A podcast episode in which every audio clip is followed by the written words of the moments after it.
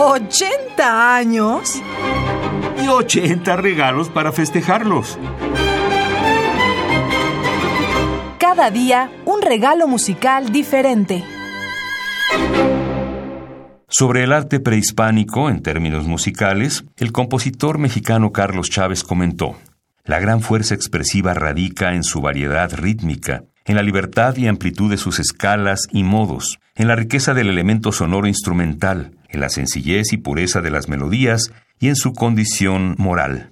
Su Sinfonía número 2, conocida como Sinfonía India, fue compuesta en 1935 y escrita en un solo movimiento en forma sonata. La instrumentación de la sinfonía incluye una serie de instrumentos indígenas de percusión, tambor indio, tlalpanhuehuetl, jícara de agua, guiro, maracas, sonaja de arcilla, sonaja de metal, raspador, tenábaris y teponazli. Y acompañando a este instrumental indígena, los instrumentos de percusión orquestal más convencionales, timbales, tambor tenor, platillos, xilófono, claves.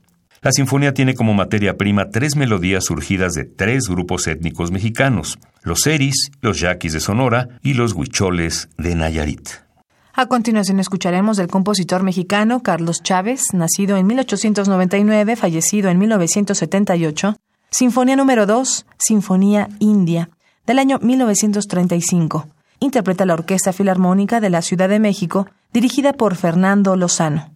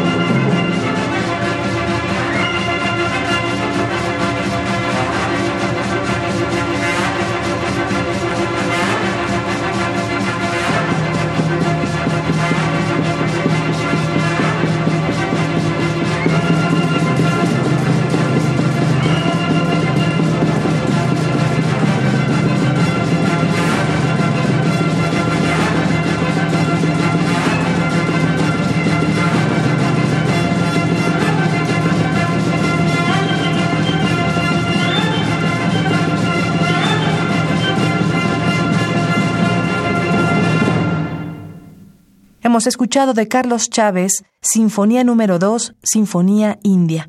Interpretó la Orquesta Filarmónica de la Ciudad de México bajo la dirección de Fernando Lozano. ¿80 años? Y 80 regalos para festejarlos. Cada día un regalo musical diferente.